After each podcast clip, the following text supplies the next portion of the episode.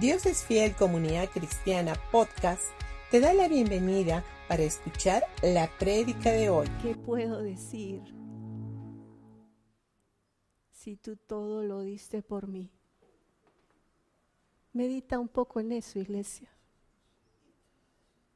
Todo lo diste por mí. ¿Qué es eso todo? ¿Sabes qué es eso todo? Papá dio lo mejor que tenía. Jesús, el único, el perfecto, el amado. Jesús, su vida la entregó por ti.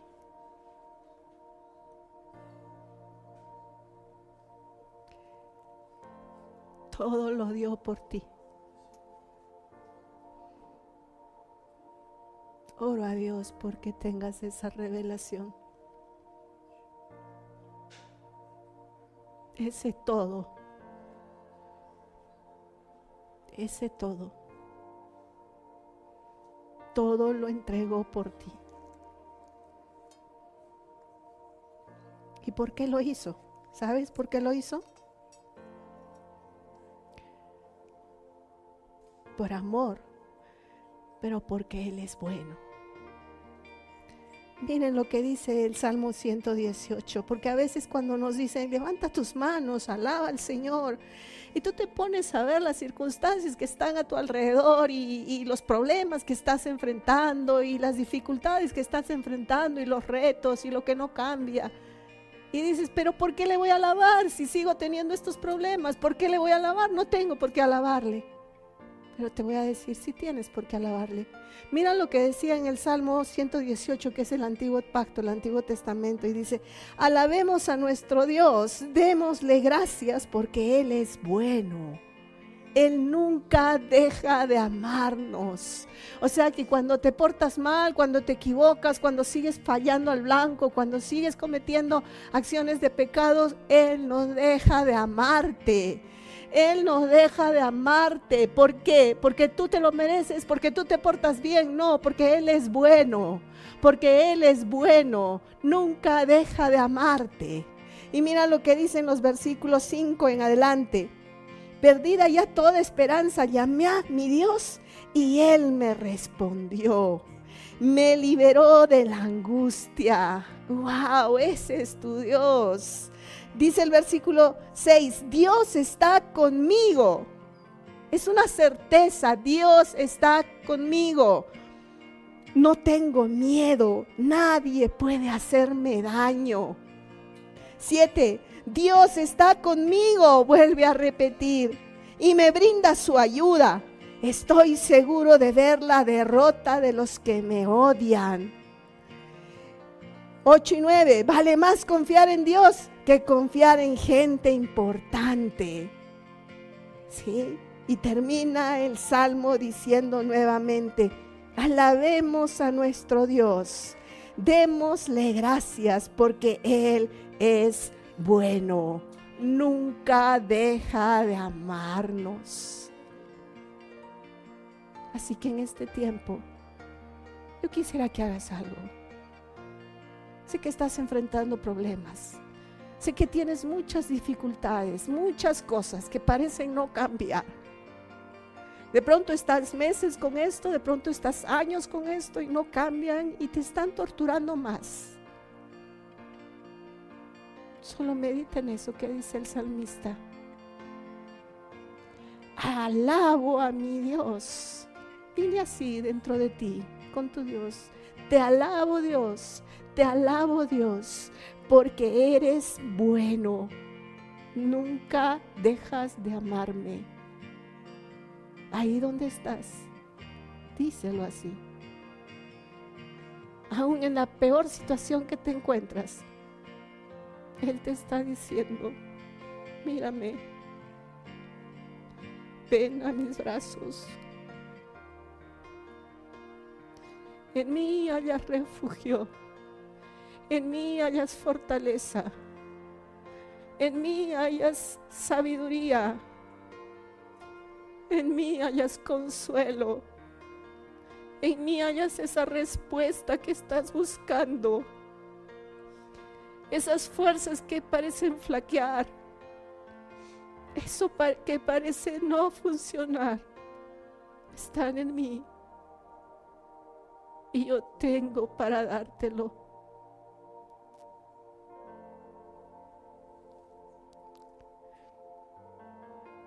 Levanta tus ojos a Él. Y lo que estás enfrentando, ponlo en sus manos en este tiempo. Ponlo en sus manos en este tiempo. Y dile, te voy a alabar Dios a pesar de. Te voy a alabar Dios a pesar de. Porque tú eres bueno. Porque nunca dejas de amarme. Amén. Cuando estés en tu peor día, solamente di eso. Te alabo Dios, porque tú eres bueno, nunca dejas de amarme. Aunque estés pasando la peor situación, nunca dejas de amarme. Amén. Amén, iglesia. Muy bien. Pueden tomar asiento. Gracias, gracias por estar aquí presentes.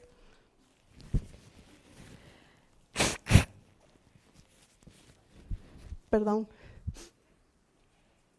Sí se me escucha bien, ¿verdad? Bueno, estamos aquí para otras tres horas en adelante. ¿Están listos y preparados? no, no tanto, no tanto. Y les voy a dejar que vayan a almorzar con tranquilidad. Bienvenidos a todos los que se están conectando con nosotros a través de las redes. Bienvenidos, estamos acá en un tiempo de, iniciar nuestra enseñanza de hoy y vamos a orar. Amado Dios, te damos gracias, Señor, por este tiempo. Gracias porque Espíritu Santo, tú eres el Maestro, tú eres el que nos revelas, tú eres el que nos enseñas. Y me cedo a ti, Señor.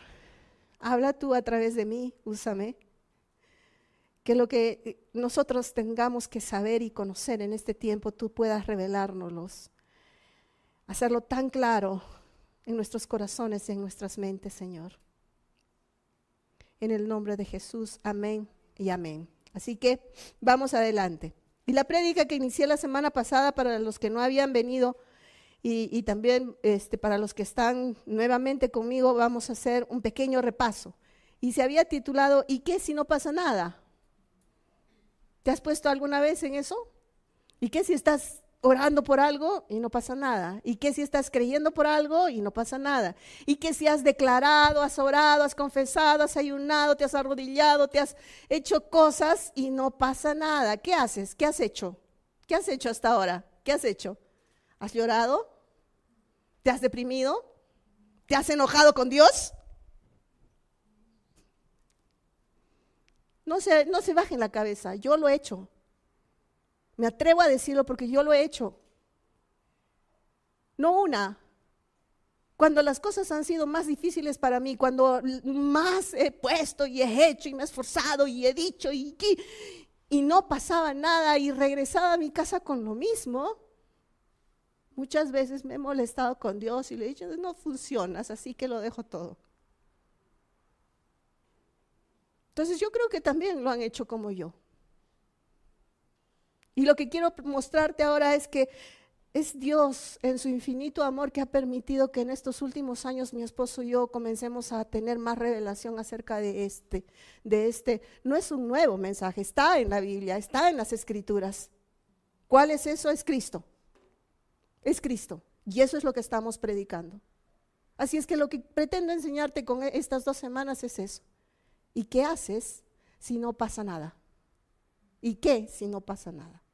Y entonces en lo primero que, habíamos conversado la semana pasada fue eh, lo, lo que dice en Efesios 6:13, ¿verdad? Dice, por tanto, tomad toda la armadura de Dios para que podáis resistir en el día malo. Quiere decir, la Biblia nos está hablando de que hay un día malo. ¿Verdad? Hay un día malo, hay un día de complicaciones, hay un día en que todo parece que está mal o todo parece no tener solución o todo se hace mucho más grande de lo que estabas viendo, ¿correcto? Hay un día malo, te lo habla la Biblia, te lo dice la Biblia, sí. Entonces no, no estemos diciendo, no, no va a pasarme nada. dice además, y habiendo acabado todo, estar, ¿qué dice? Firmes. Por eso es que el Señor estaba hablándome en estas últimas semanas acerca de lo que, de cómo vamos a, a ver este año 2024. Estar firmes. Y lo que pretendo hacer es enseñarte cómo puedes permanecer firme, moviéndote por las circunstancias que ves a tu alrededor, parado en las circunstancias que ves a tu alrededor, en lo que estás enfrentando o en qué. Eso es lo que quiero mostrarles. Eso es lo que, lo que tengo en mi corazón enseñarles en estas, en estas dos semanas. Así que, donde comenzamos también? En que cuando no conocemos algo, eso se llama qué? Ignorancia. Y la palabra es bien clara en Oseas 4:6 que dice, mi pueblo perece, ¿por qué? Por falta de conocimiento. Y ahí bien claro dice, no perece, muere.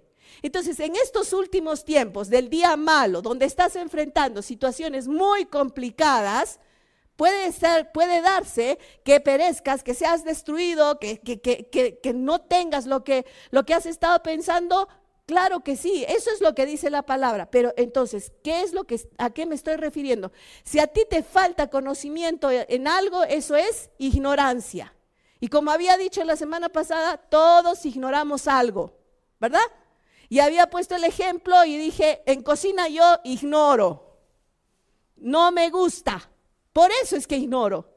Porque como no me gusta cocinar, y les estoy confesando una de mis cosas, como no me gusta, no me doy el tiempo de sentarme a, a buscar, a revisar, porque, porque simplemente no le di el tiempo. Entonces, ¿qué ocurre cuando tú ignoras algo? ¿Qué tienes que hacer cuando tú ignoras algo? Cuando tú no conoces algo? ¿Qué tienes que hacer? Tienes que ir a averiguar, tienes que ir a que se te enseñe, ¿verdad? ¿Qué es lo que estás ignorando? Y, en, cuanto a lo espiritual, tú vas a necesitar ir y conocer qué te dice Dios acerca de las circunstancias que tienes que enfrentar en este tiempo acerca de los conflictos, de los retos, de los desafíos, de los problemas, de las tribulaciones que tienes que enfrentar en este tiempo. Tú tienes que ir a la palabra. Y entonces, ¿por qué digo esto? Porque Pablo así lo hacía.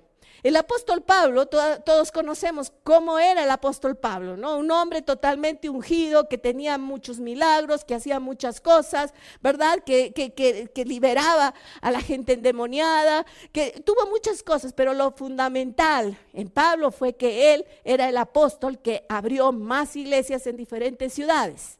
¿Sí? Sabemos todo, todos eso, Filipos, este, Colosas, la Odisea, Tesalónica, Corinto, todas esas iglesias fueron abiertas por el apóstol Pablo.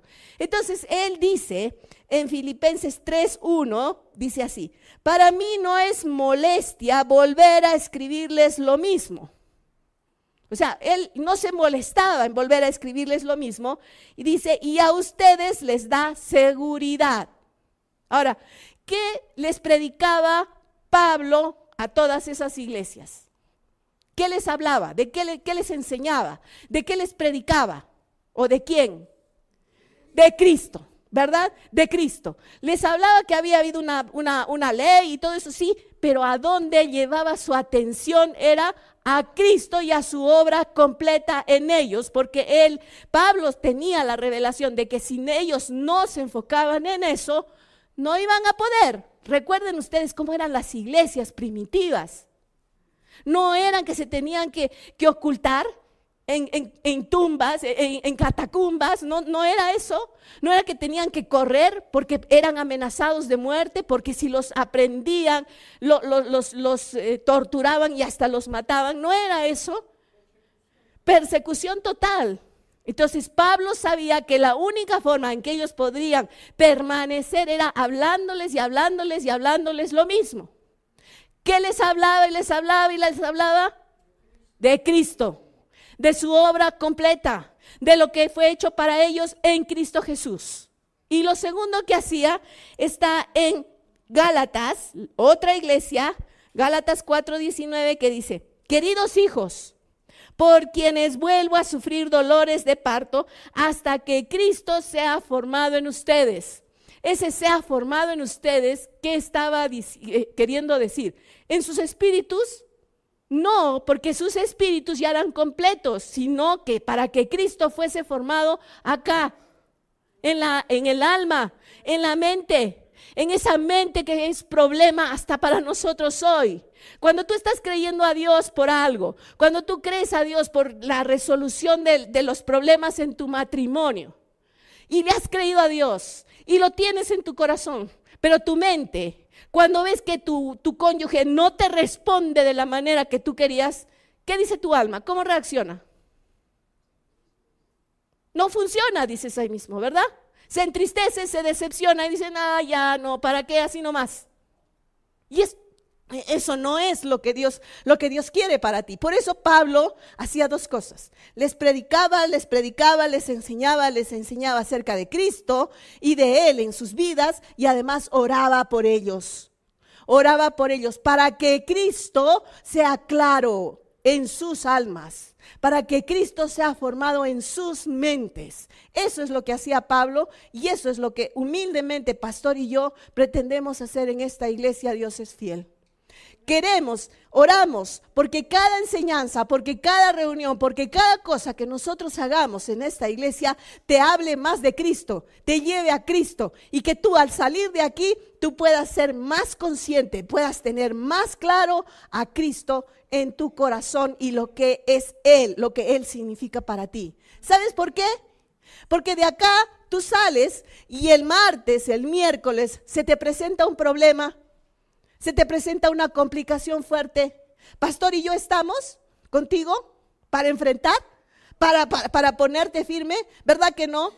Pero si tú vas conociendo y conociendo y conociendo más de Cristo Jesús y de lo que Él significa en tu vida, cuando el miércoles, el jueves o el viernes se te presente otro problema mayor, tú vas a decir, no, no, no, Cristo murió por mí y en Cristo yo tengo la victoria.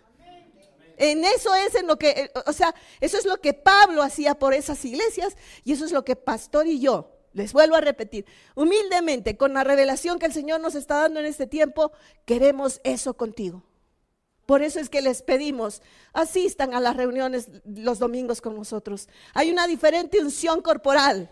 Hay una diferente, un diferente mover cuando tú estás aquí presente. Nos pueden ver a través de las redes, sí nos ven, pero no es lo mismo. No es lo mismo. Porque cuando tú estás escuchando la palabra, de pronto te llamaron, de pronto te dijeron, de pronto vas a la cocina, ya te perdiste. Pero cuando tú vienes acá, tú estás ahí escuchando y tomando todo lo que el Señor tiene para decirte aquí. Amén. Eso es una parte, eso no, lo dije antes. Entonces continuemos. ¿Y qué si no pasa nada? ¿Qué si no pasa? Porque, ¿sabes qué? Lamentablemente, nos guste o no nos guste, queramos o no, nos, o no queramos, ¿vamos a tener desafíos en la vida? ¿Vamos a tener problemas en la vida? ¿Vamos a tener dificultades en la vida? ¿Verdad? Aflicciones, sufrimientos, porque hay dos mentiras que se han levantado y que se nos han enseñado a la iglesia, a los hijos de Dios. Y la primera es, no, no, no, no, eres un hijo de Dios, a ti no te va a pasar nada no te va a pasar nada. Gran mentira. ¿Cuántos de aquí pueden levantarme la mano y decir, a mí no me pasó nada desde que conocí a Cristo? Ay, aleluya. ¿Cuántos? ¿Cuántos? ¿Verdad que no? Al contrario, al contrario, cuando tú conoces más, quieres conocer más y, y buscas más a Dios y estás ahí, y estás ahí, ¿qué cosa va a haber? ¿No va a haber oposición? No va, a haber, no va a venir el enemigo y va a decir, no, pero ¿por qué esto? que por el otro? ¿Sí o no? ¿O soy solamente yo? Correcto. Entonces es una gran mentira que nos dijeron, no te va a pasar nada, todo te va a ir bien. Mentira. Y la segunda mentira es que todo te va a salir bien. Por ejemplo, si tienes una entrevista de trabajo y de pronto tú vas y has orado y te has puesto de acuerdo y dices, sí, va a ir bien, y va a ir bien, y va a ir bien, y no te salió bien y te dicen lo contrario, ¿qué haces? Tiras la toalla, te reniegas, te zapateas, te haces un berrinche ahí, porque eso es lo que solemos hacer, ¿no? No, no me funciona. ¿Por qué? Y, y por favor, les vuelvo a repetir, no piensen que lo digo por alguien de ustedes, lo digo por mí. porque yo lo he hecho. Yo lo he hecho. Muchas veces he querido tirar la toalla. Muchas veces he dicho incluso, ya no quiero, Señor, la iglesia, ya no quiero, Señor, llévatela, ya no, ya no, ya no.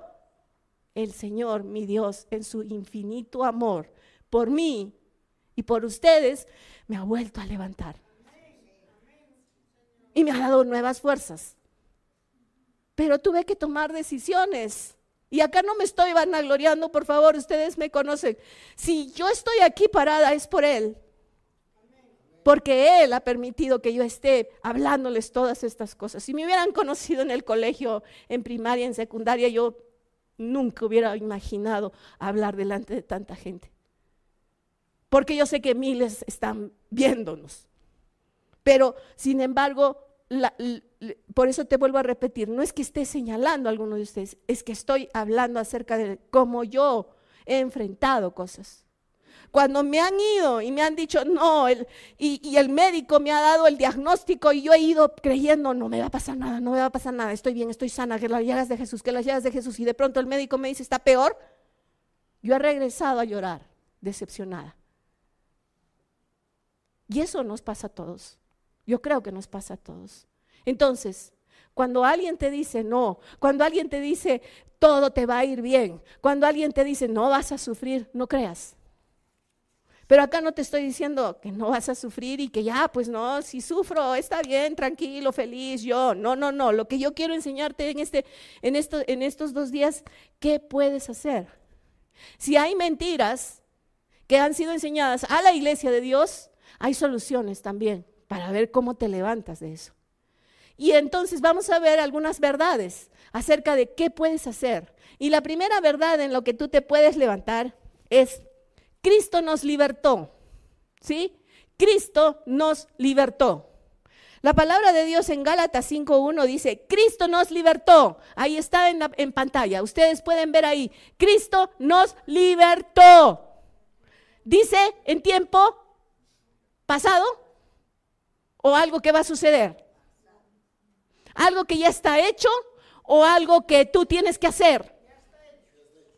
¿Correcto? Por eso necesitamos, cuando leamos la Biblia, necesitamos leerla como está, lo que dice ahí. Dice, Cristo nos libertó.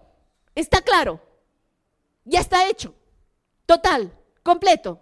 Pero dice acá, para que vivamos en libertad. O sea, si ya tienes algo, ¿qué es lo que quiere Dios? Que vivas en ese algo que ya te ha, te ha sido dado. Ahora, ¿de qué te libertó? del pecado. Pero sigo pecando. Ya vamos a tratar después de eso. ¿Vas a seguir cometiendo acciones de pecado? Sí. Pero estás libre del pecado. Romanos 6 así lo dice. El pecado no tiene dominio sobre ti. ¿Por qué? Porque cuando Jesús estuvo en esa cruz, dice la palabra en, en eh, segunda de Corintios 5, 21, Dios lo hizo pecado a él, a Jesús, al puro, para que en él yo fuese la justicia de Dios. Entonces, si él fue pecado, el pecado ya no tiene poder sobre mí. Es primera verdad de lo cual tú, en, en lo cual tú tendrías que basarte. Eres libre del pecado. Si eres libre del pecado, tienes toda la libertad de acercarte a tu Dios y de creer todo lo demás que ha hecho. ¿Qué más ha hecho por ti? ¿De qué más te libró? De las enfermedades. Pero ¿y qué con esta enfermedad que sigo teniendo, que me está matando? ¿Es cierto o no es cierto? ¿Es cierto o no es cierto? ¿Es cierto o no es cierto? ¿Saben cuál es el problema? Es que cuando nosotros seguimos viendo la enfermedad, cuando nosotros seguimos con nuestra mente atenta a los síntomas que todavía pueden permanecer en nuestro cuerpo, sacas de vista de lo que hizo Jesús. Esa enfermedad que tú estás teniendo, que estás padeciendo, que todavía hay los síntomas, que todavía hay el diagnóstico, ¿sabes dónde está? ¿Sabes dónde estuvo? Estuvo en Jesús. Él las llevó hace más de dos mil años. Y si están en Él, si Él las llevó, si fueron puestas ahí en Él, porque Él quiso tomarlas, ya no pueden estar en ti. Si no están, si están en Él, en ti ya no pueden estar. ¿Y pero qué de lo que siento todavía? Por eso es que Pablo oraba que Cristo sea formado en tu alma. Porque siento de qué viene. Siento. Sentimiento. ¿De dónde es el sentimiento? alma, mente. ¿Te das cuenta de la diferencia? Entonces tú tienes que ir, que ir, que ir a la palabra para que tú creas, creas, creas. Jesús llevó esta enfermedad que me está matando. La llevó Él, la llevó Él, la llevó Él. Y cada vez que duela más, cada vez que el médico te siga dando el diagnóstico, tú vas y miras a Jesús. Él ahí en esa cruz. ¿Me estoy dejando entender? Pero pastora, es difícil. Sí, es difícil. Pero mientras tú más ves a Jesús, más claro se hace en ti. Amén. Ahora, eh, eh, dice acá, continúa el versículo. Por lo tanto, manténganse firmes y no se sometan nuevamente al yugo de esclavitud. Entonces, ¿Cristo te libertó? Sí. ¿De qué te libertó? Ya hemos mencionado. Te libertó para que vivas en esa libertad. Pero dice, mantente firme en eso. Eso para mí significa, está firme a pesar de. A pesar de. El síntoma es mayor. La obra de mi Jesús es mayor. Eh, el problema con mi, con mi cónyuge es peor, ya no nos aguantamos, ya no nos soportamos. La obra de mi Jesús es mayor. Que no me alcanza la plata, que ya no tengo porque solo trabajo hasta fin de mes. La obra de mi Jesús es mayor. ¿Me estoy dejando entender? ¿Por qué tenemos que buscar a Cristo Jesús? Porque Él es el que lo hizo. Él es el que lo hizo. Entonces, cuando tú ves a Cristo Jesús, tú puedes permanecer firme. El siguiente punto, la siguiente verdad es fija tu mirada. Y Hebreos 12.2 dice, fijemos la mirada en Jesús. Entonces, acá el apóstol Pablo nuevamente te está hablando de algo así. ¿Qué tienes que hacer? Fija tu mirada. Él no te está diciendo, si puedes, pues, si te sientes bien, si, si te está funcionando, fija tu mirada. No, no, no. Él te está diciendo, fija tu mirada. Mira a Jesús. Pon tu atención ahí. Eso es lo que te está diciendo Jesús. Y yo les había dicho a continuación, dice, el iniciador y perfeccionador de nuestra fe. ¿Quién es ese? Es Jesús. ¿Por qué puedes creer en eso? Porque cuando tú miras a Jesús, entonces tu fe, ahí, se inicia tu fe. Ahí se perfecciona tu fe. Cuando tú lo miras y lo miras y lo miras a Él. Ahora tú puedes decir, pero pastora, yo no tengo la fe que tú tienes. Y la semana pasada yo les dije, ¿ustedes saben que yo no tengo más fe que ustedes? Nadie tiene más fe que otra persona. Y les puse el ejemplo de los músculos. ¿Cuántos aquí tienen más músculos de los que yo tengo? Levanten su mano, por favor. más número de músculos? Nadie, ¿no es cierto? Todos tenemos la misma cantidad de músculos. De la misma manera, todos, a todos nos ha sido dada la misma medida de fe. ¿Cuál es la diferencia? ¿Cuál es la diferencia entre un físico-culturista y un escuálido? ¿Cuál? ¿Cuál? El físico-culturista le da tiempo, hace ejercicios, lo, se, esfuerza, ¿verdad? Porque yo no creo que ningún fisiculturista no salga sudando del, del, del gimnasio. Todos salen que ya no pueden más tomar agua y ya no, ¿sí o no? El escuálido, ¿qué hace? Yo no lo he dicho, pero pongámonos, así. Ahora, en lo espiritual, la fe es igual. Es totalmente igual. Yo tengo la misma medida de fe que tú. ¿Qué es la diferencia? ¿Cuál es la diferencia? Ustedes conocen que yo he tenido problemas en mi salud desde nací, desde que tengo uso de razón. Entonces, mi primera prioridad cuando yo conocí al Señor fue conocer más acerca de sanidad, pero lo conocí mal.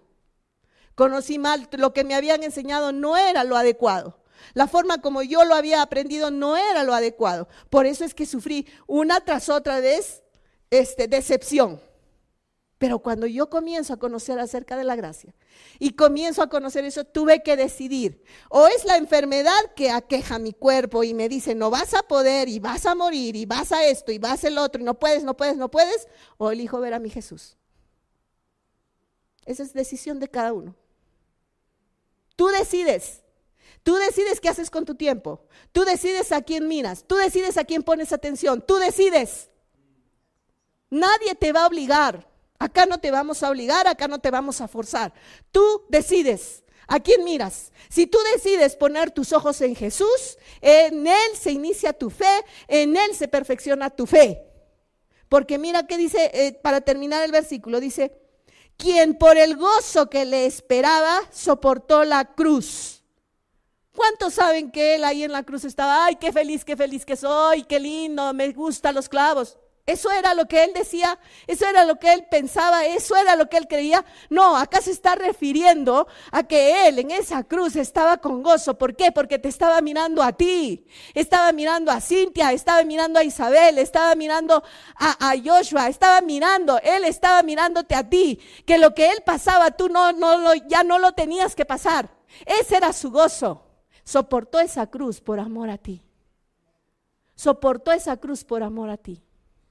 Entonces, ¿qué necesitas en este tiempo para enfrentar esas cosas que vas a tener que enfrentar? Mira a tu Jesús, fija tus ojos en Él, porque Él te dio la libertad. Amén. Tercer punto. Cristo igual gracia. Pero déjame hacer algo.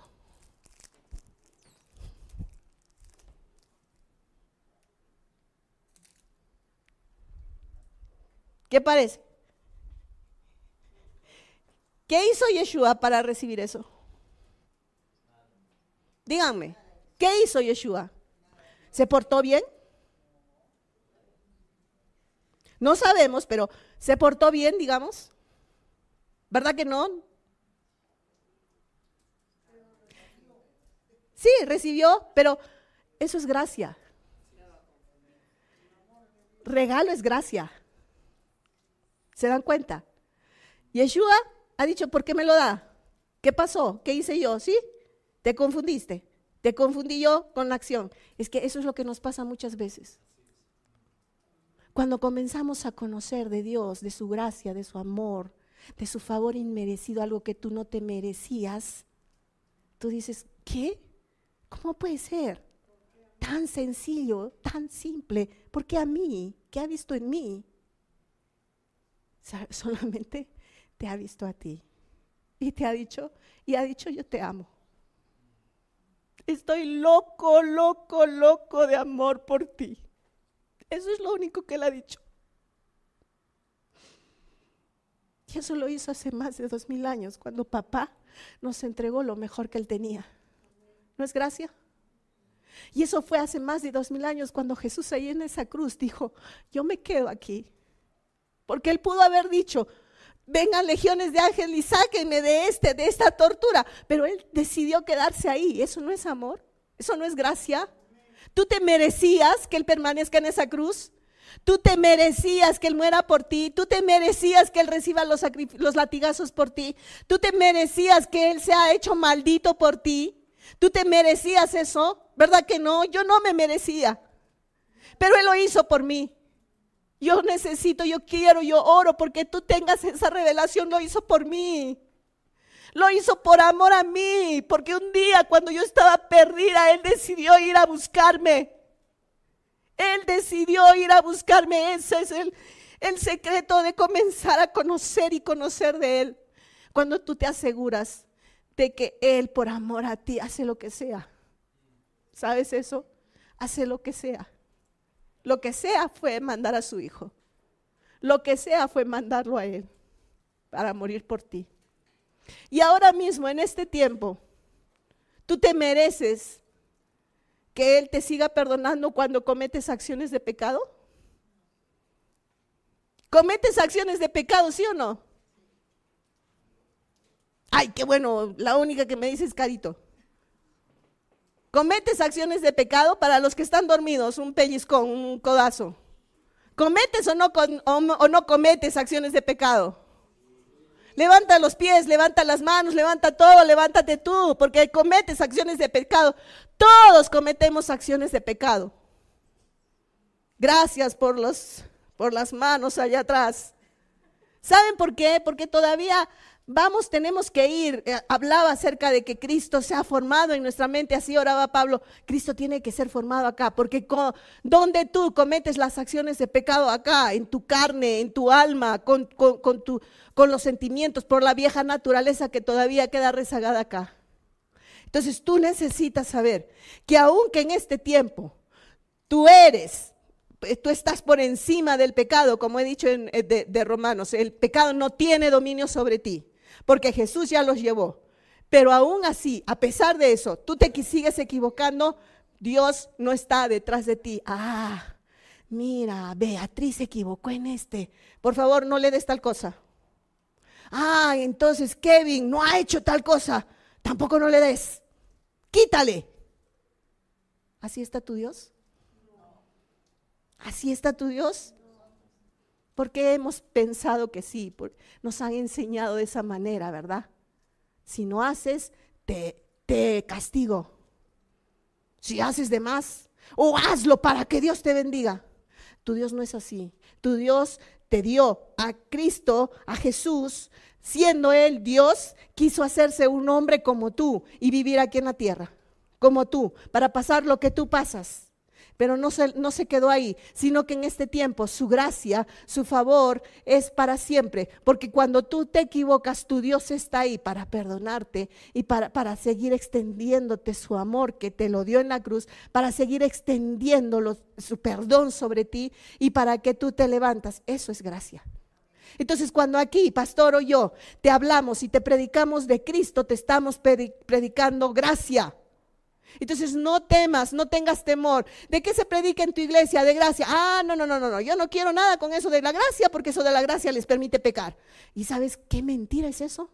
Lo que nosotros predicamos acá es a Cristo y Él muriendo por ti y su obra completa que Él hizo para ti, en la cual tú puedes vivir. En eso tú puedes estar firme este año 2024. Entonces tú tienes que saber en quién puedes permanecer firme. Es por gracia sí. Y mientras más aquí te hablemos de Cristo, de Cristo, de Cristo. Estamos hablándote de gracia, de gracia, de gracia. ¿Qué significa eso? Un favor inmerecido, un favor que tú no, al cual no ni siquiera derecho tenías, pero que Él te lo dio. ¿Por qué? Porque te amaba. Es lo único. Amén. Se me ha ido el tiempo, pero hoy día tengo que terminar. Dice acá, estar firmes. Ahora, Tú me preguntarías o me podrías decir, estar firmes, pero ¿en qué estoy firme? Y acá te voy a enseñar un ejemplo. Conocen a Pablo, ya les he hablado de Pablo, ¿verdad? Pablo, uno de mis, de mis sueños cuando vaya a la casa, a, nuestra casa celestial, es ir y, hablar con Pablo. Pues, ya no, ya, ¿no? ¿Verdad? ¿Cuántos, cuántos quisieran? Imagínense. Sí, vamos, vamos a tenerlo en un tiempo. Pero Pablo era Saulo de Tarso, ¿verdad? ¿Cuál, ¿Cómo era Saulo? ¿No era un asesino? No era un asesino. O sea, por cosas, por cosas legales, porque valga, valga la, la, aclaración, eran cosas legales. Él era un celoso en cuanto a las leyes que él había estudiado, porque él era sumamente conocedor de todo eso y lo único que él tenía era celo en su corazón porque se cumpliera eso. Pero eso lo llevaba a que sea un torturador, a que sea un asesino. Porque recuerden ustedes, Saulo de Tarso estuvo presente agarrando los mantos de todos los que apedrearon a Esteban, el primer mártir de la iglesia, ¿verdad? Conocemos eso, ¿sí? Ahí estaba Saulo. Pero ¿qué pasó con Saulo? Un día yendo justamente a hacer lo que, lo que estaba acostumbrado a hacer, tuvo un encuentro con Jesús, el Señor. Ahí inmediatamente su vida cambió totalmente, hasta el nombre, hasta el nombre se lo cambió. De Saulo pasó a ser Pablo. ¿sí? Y ese Pablo no solamente tomó la decisión de dejar todo eso que había estudiado, él dice en alguna de las cartas, todo lo que sé, todo lo que estudié, todo lo que aprendí, lo tomo como inmundicia, como basura. Solamente con Cristo yo me quedo. Por eso es que cuando él les hablaba a las, a las iglesias, les escribía las cartas, les, les hablaba y les hablaba y les hablaba y les enseñaba de Cristo. Porque Cristo para él era lo único que él tenía que predicar y enseñar. Esa es la verdad. Entonces, ese Pablo es el que escribe acá en Segunda de Corintios, el capítulo 4, versículo 7 en adelante. Pablo está diciendo, miren, pero tenemos este tesoro en vasijas de barro, para que se vea qué tan sublime poder viene de Dios y no de nosotros. Ahora, Pablo está hablando acá en plural, porque estaba con Timoteo. En ese momento estaba con Timoteo. Y le dice, pero tenemos este tesoro en vasijas de barro. En primer lugar, él se veía como qué? Como una vasija de barro. Pero ¿qué estaba en él? Dice, para que se vea qué tan sublime poder viene de Dios y no de nosotros. Él sabía que lo que tenía dentro era un tesoro. ¿Y cuál era ese tesoro? Cristo. Él sabía, él creía, él estaba seguro, estaba firme en que el tesoro que estaba en él era Cristo, porque se lo había dado Dios, no provenía de él. En base a eso, mira lo que dice, ¿ah?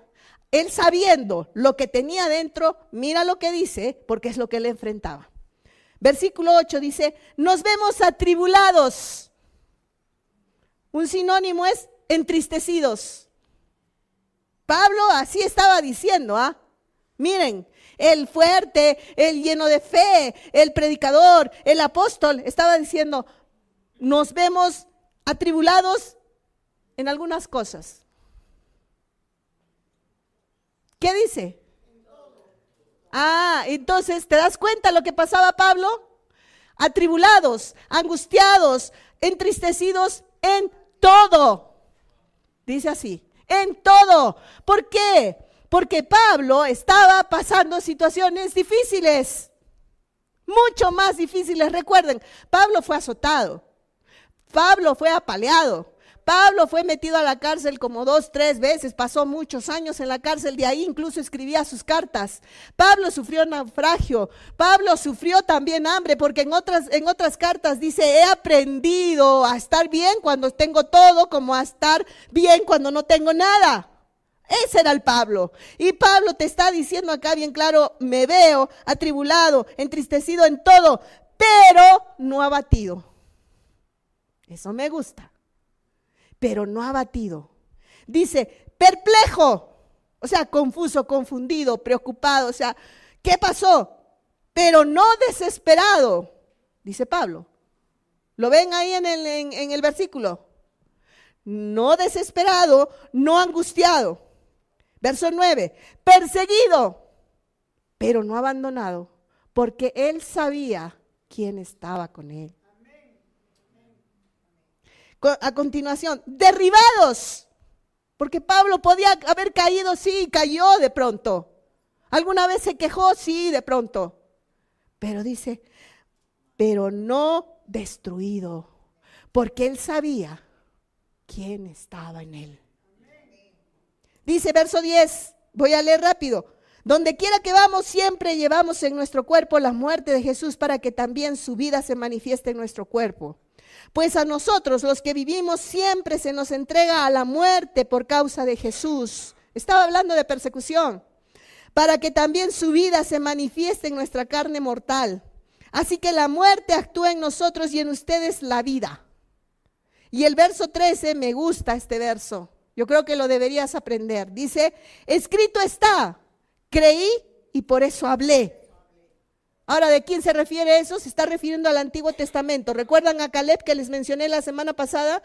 Él vio la montaña grande donde había gigantes, pero ese eh, dijo, esa montaña yo la quiero. La pidió a Dios, Dios le dijo, le, le, accedió a través de Moisés y él se mantuvo firme 45 años hasta poder tomar la montaña. Pero ¿qué pasó con Caleb? Le creyó y luego habló, le creyó, esa montaña es mía y estaba ahí, esa montaña es mía y estaba ahí, esa montaña es mía y su fuerza no declinó de Caleb.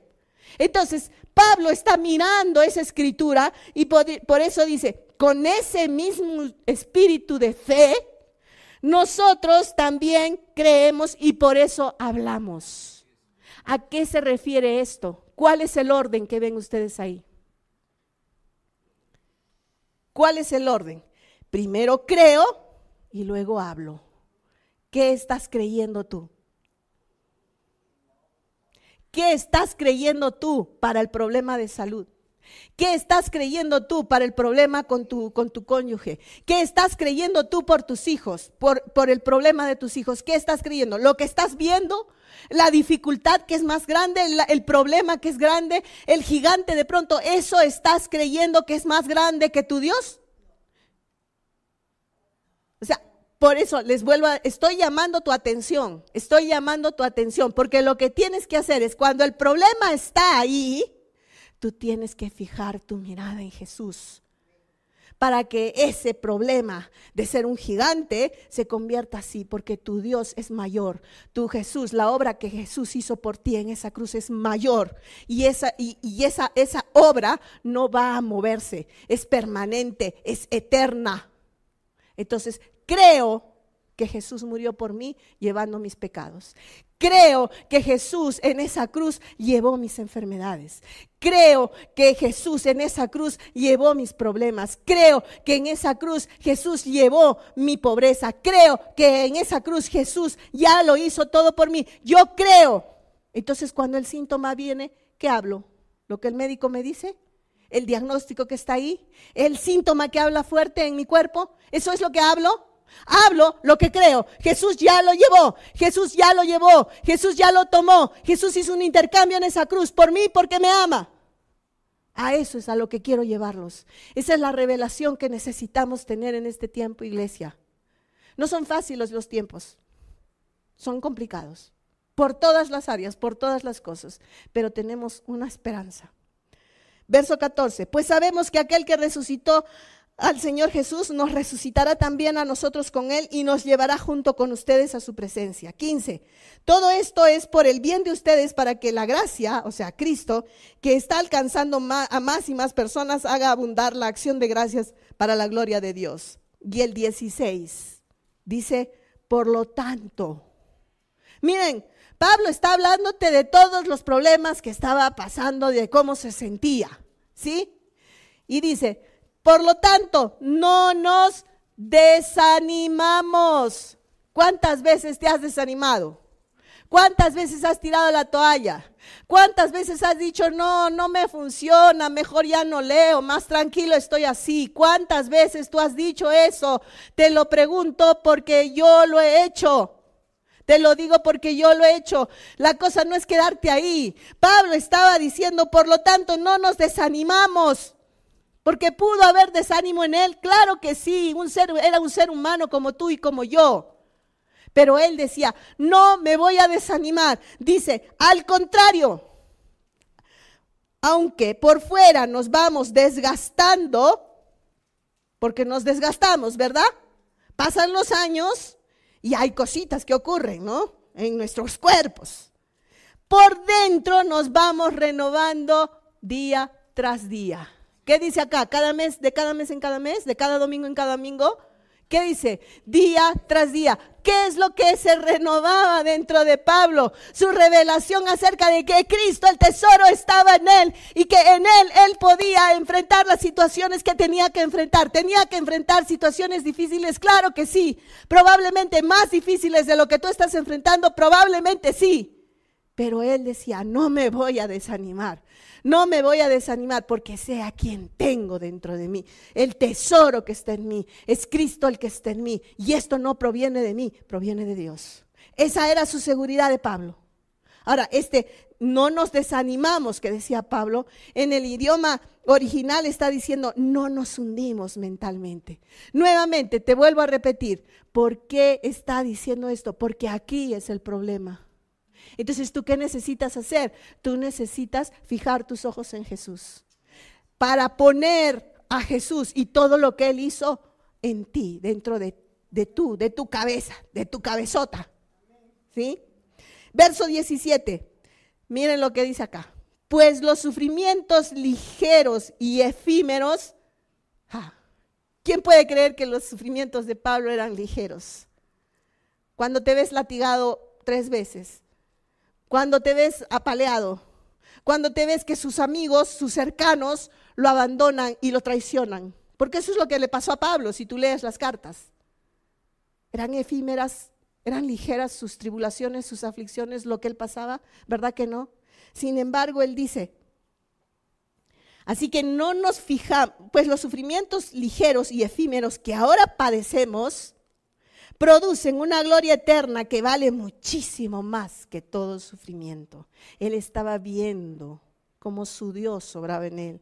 El versículo 18 dice, así que no nos fijamos en lo visible, sino en lo invisible. ¿Qué te está diciendo acá? Pablo estaba, no se fijaba en, los latigazos, en las prisiones, en, en la persecución, no se fijaba en eso que era lo visible. Él se fijaba en lo invisible. ¿Qué era lo invisible? La obra completa de Jesús en la cruz del Calvario que hizo por Pablo. ¿En qué tú tienes que fijarte en este tiempo? ¿En qué tú tienes que fijarte en este tiempo? En el problema que estás pasando, en la cosa que no cambia, en la situación que no cambia, que se hace más grande, en el diagnóstico que es mayor. En eso tienes que fijar tu mirada. No, mi consejo es mira, pon tus ojos en Jesús. Fija tus ojos en Jesús. Fija tus ojos en Jesús. Pero pastora, ¿cómo lo puedo hacer? Y te voy a dar solamente tres, tres secretos, tres puntos, no sé cómo puedas llamarlo tú. Lee la palabra, lee las escrituras, lee, lee, lee. Si puedes todos los días, hazlo todos los días. Pero si hoy día tenías que leer y no lo leíste, no te sientas mal. No te sientes, ajá, ya no lo hice, entonces ya no, yo no sirvo. No, lee al día siguiente, dos veces más si puedes. Pero no te afanes, no te, no te, no te presiones. Leer las escrituras es, un es una delicia. Cuando yo les hablo de la palabra, ¿cómo me ven a mí? Ay, qué triste, qué pena, tengo que leer esto. No, para mí leer mi Biblia es un gozo, es un deleite porque voy aprendo. Correcto, eso es lo que quiero poner en ti. Segunda cosa, ora en el Espíritu. Ora en el Espíritu porque hay un montón de cosas que no vas a tener respuesta, no vas a saber cómo responder, no vas a saber cómo ponerte firme, no vas a saber. Bien dice la palabra, justamente en Romanos, si no sabes orar como conviene, el Espíritu sí sabe.